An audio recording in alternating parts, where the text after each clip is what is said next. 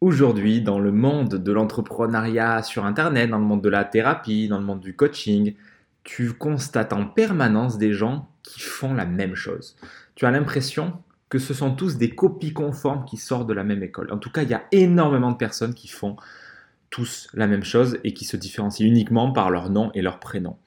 Aujourd'hui, on va voir ensemble comment être complètement différent de tout ce qui se fait dans ton marché. Alors si ça t'intéresse, on va en parler de suite.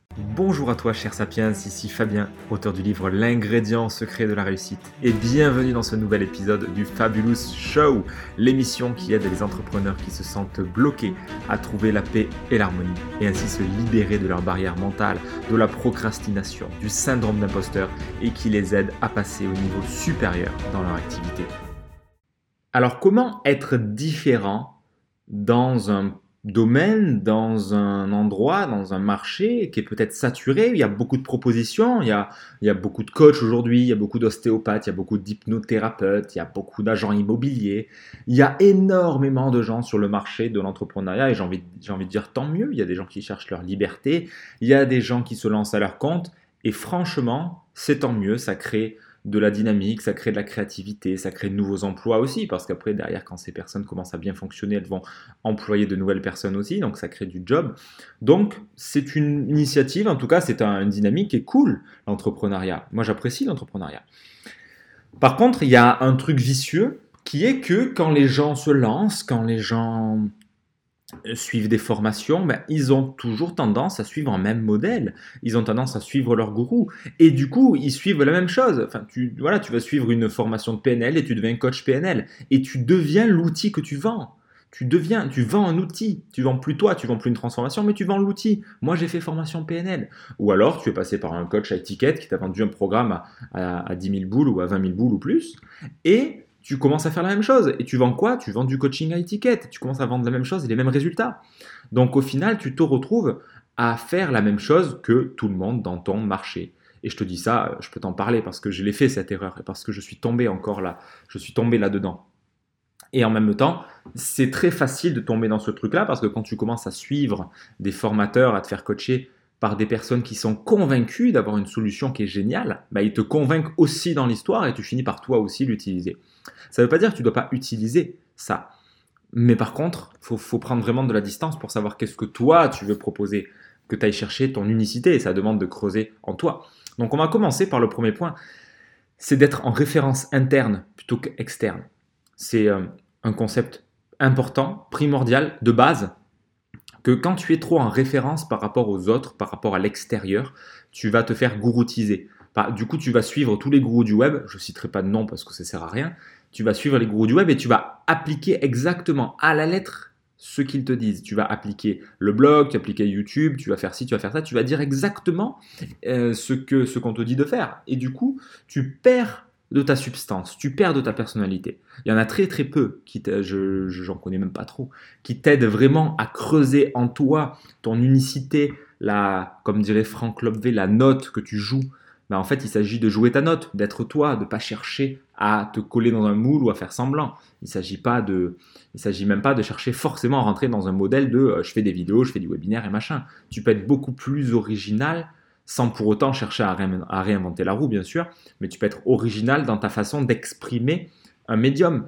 Par exemple, tu, peux faire du YouTube game en mode euh, je dois faire des vidéos, ok, mais peut-être que tu vas pas faire des vidéos en mode professeur, peut-être que tu vas faire sous forme de sketch, peut-être que tu vas faire sous forme d'histoire au coin du feu, peut-être que tu vas faire sous forme d'un chat qui parle avec des marionnettes, j'en sais rien, en voix off, pourquoi pas L'idée, c'est pas forcément encore une fois, de réinventer la roue ou d'être forcément original. L'idée, c'est juste d'être en référence à toi-même.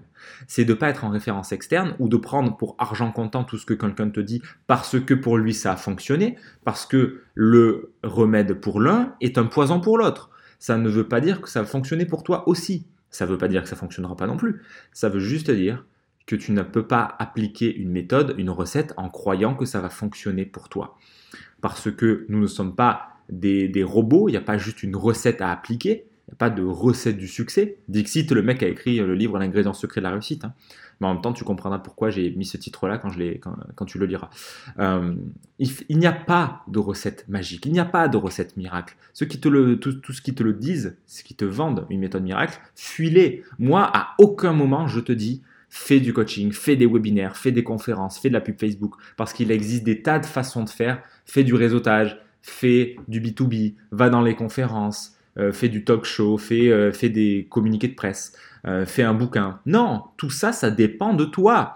Et, tu ne peux pas avoir la réponse si tu passes ton temps à te fuir en allant chercher des formations, en cherchant des gourous qui vont te donner la réponse à l'extérieur. Moi, je suis resté trop longtemps là-dedans et c'était une erreur. Donc, donc j'ai tiré enseignement de cette erreur. Il ne s'agit pas de tomber dans l'écueil d'écouter à tout prix l'extérieur au détriment de toi.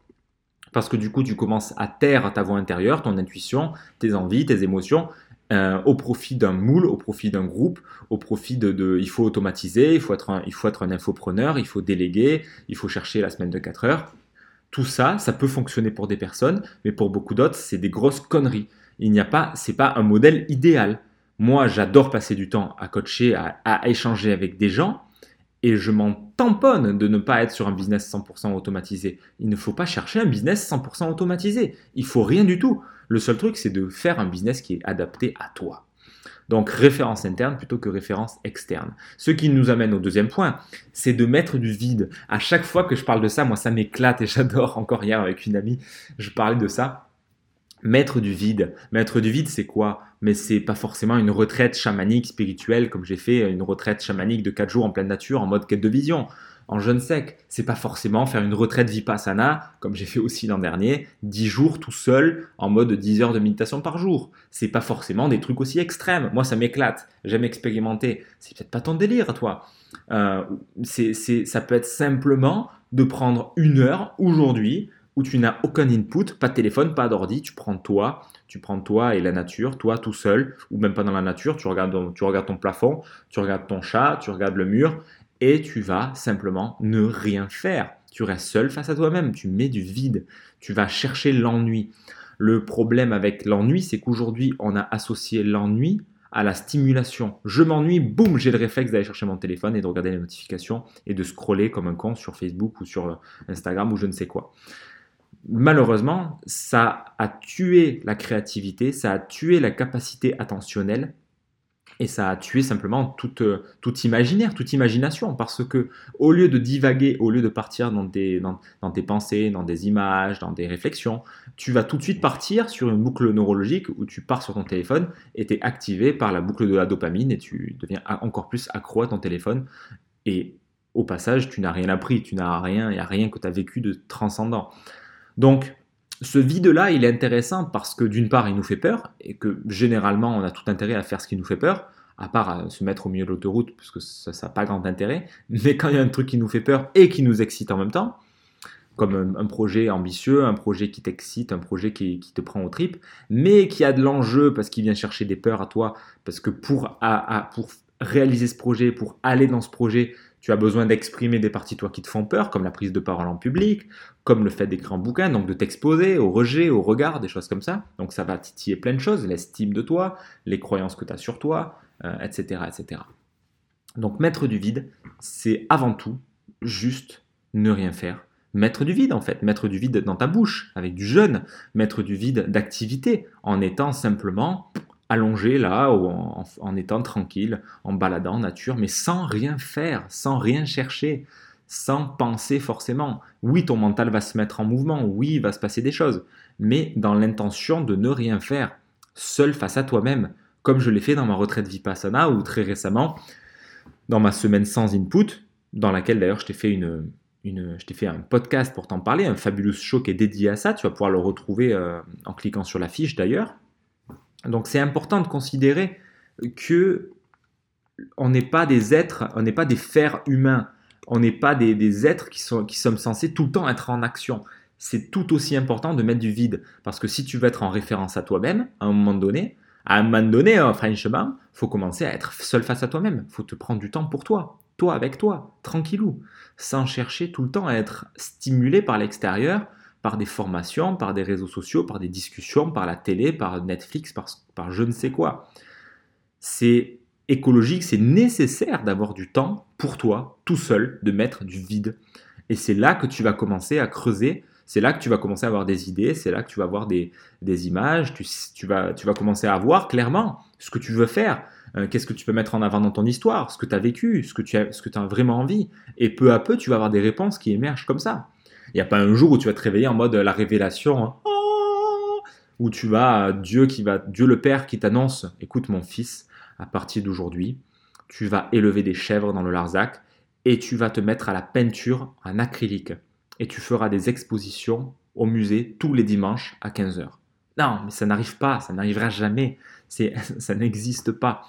Il n'y a aucun moment où tu vas avoir une épiphanie, de sauf si tu prends des champignons ou du LSD, tu vas pas avoir d'épiphanie, de révélation sur ta vraie nature et compagnie ça, vient par incréments successifs. Tu peux avoir un insight. Oui, tu peux avoir une révélation en lisant un bouquin. Oui, tu peux avoir un wow moment ou un aha moment. Tu vas avoir des, éclats, des, des, réveils, des éclairs de génie. Bien sûr tu vas en avoir, mais c'est pas d'un coup ou d'un pas d'un coup, ça va te venir. Ah ouais, en fait, mon but dans la vie, c'est ça, ça, ça, ça, et je vais le faire comme ça, ça, ça, ça, ça. Ça viendra par éléments successifs. Ça peut être très rapide, ça peut être très lent. On s'en fout. L'important, c'est juste de mettre les conditions pour que ça arrive. Et pour ça, il y a besoin d'être seul face à soi-même. Ça ne peut pas se passer quand tu es dans le bruit ambiant.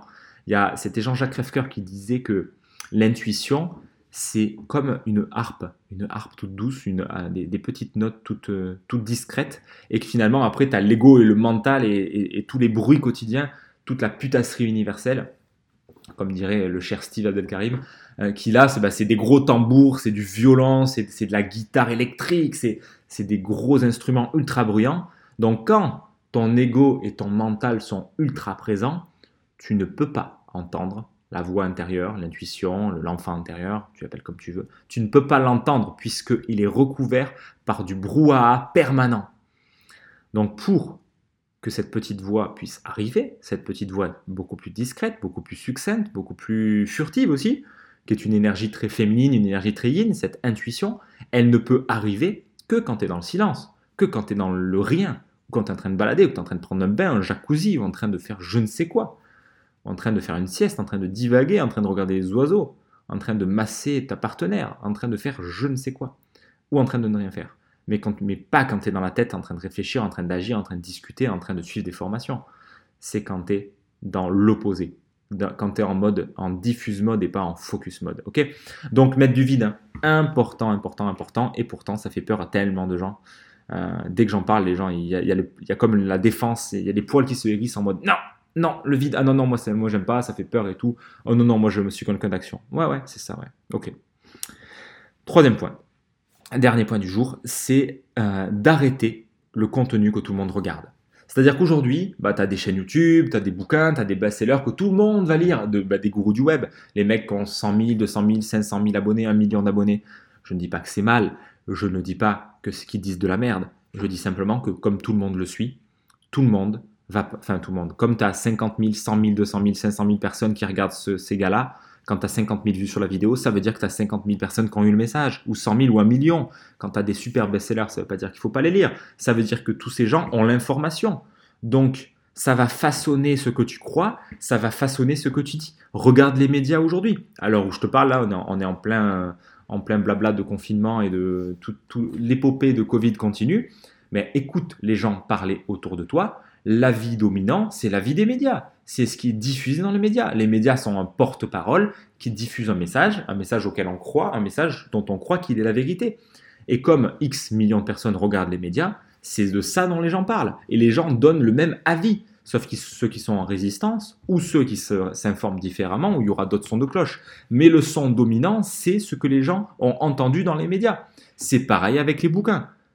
Les personnes qui ont lu le même livre, qui ont lu, si tu, si tu traînes toujours avec le même type de personnes, si tu, si tu regardes toujours le même type de formation qui vont renforcer ce que tu crois à coup de biais de confirmation, tu vas continuer de dire les mêmes choses et quand tu vas discuter avec des gens, ça sera des la palissade. Tu vas continuer de, bah, les mêmes discussions. Ah ouais, bah ouais, il faut automatiser mon business, j'en suis là. Il faut que j'automatise, il faut que je travaille de moins en moins. Ah toi aussi, ouais, bah moi aussi je suis là-dedans. Et tout le monde est sur le même truc et tout le monde est sur la même voie et tout le monde fait la même chose.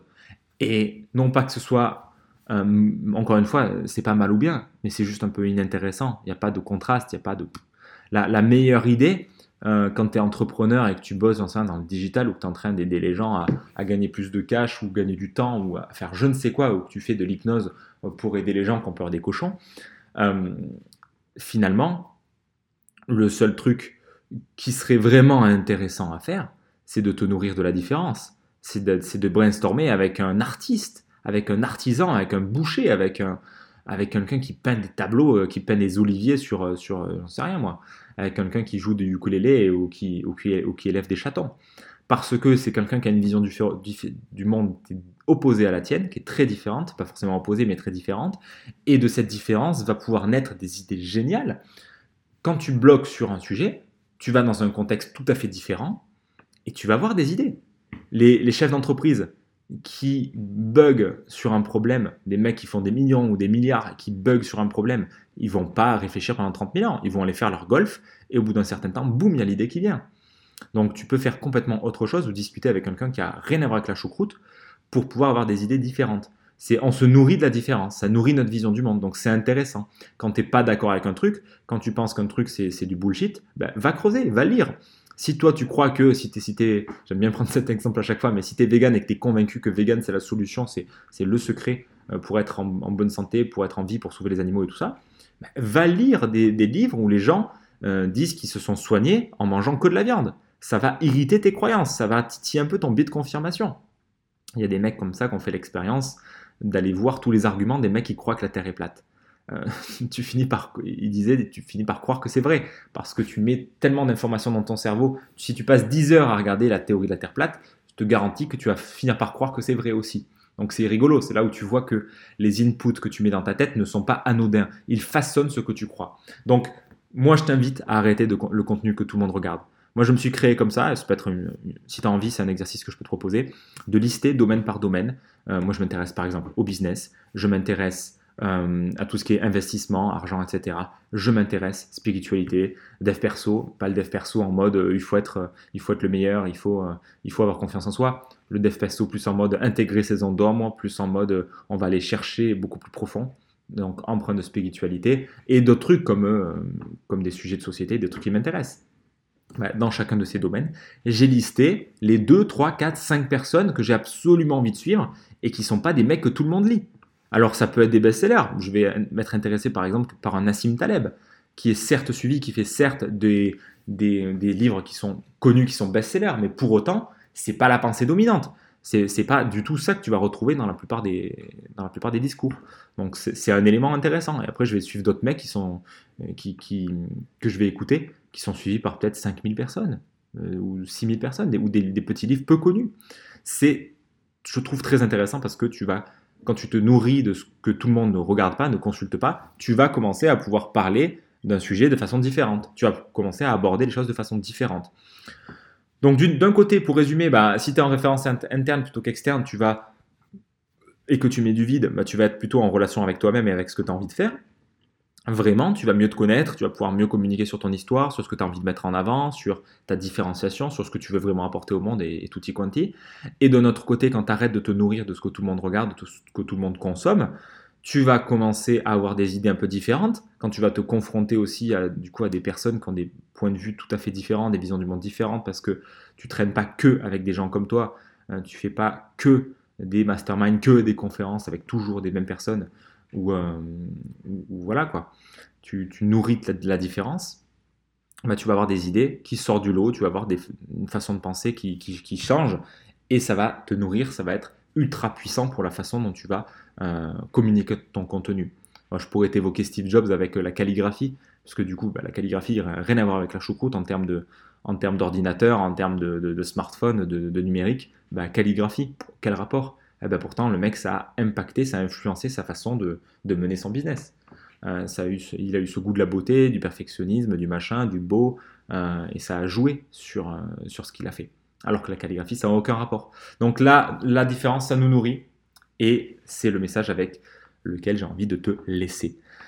Nous arrivons à la fin de cette émission. Si tu as apprécié cet épisode du Fabulous Show, merci de me le faire savoir avec un pouce et un commentaire. Euh, selon la plateforme. C'est le meilleur moyen de me soutenir. Partage-le si ça fait sens autour de toi. Si tu fais partie des entrepreneurs qui ont du mal à garder le focus, qui ont du mal, qui se dispersent dans 10 projets à la fois, tu peux télécharger la checklist de l'entrepreneur laser focus qui se trouve dans la description. Tu trouveras ça et ça va t'aider à mettre tout ça au clair pour passer à l'action sur un projet. Passe une fabuleuse journée et à très vite dans le prochain épisode.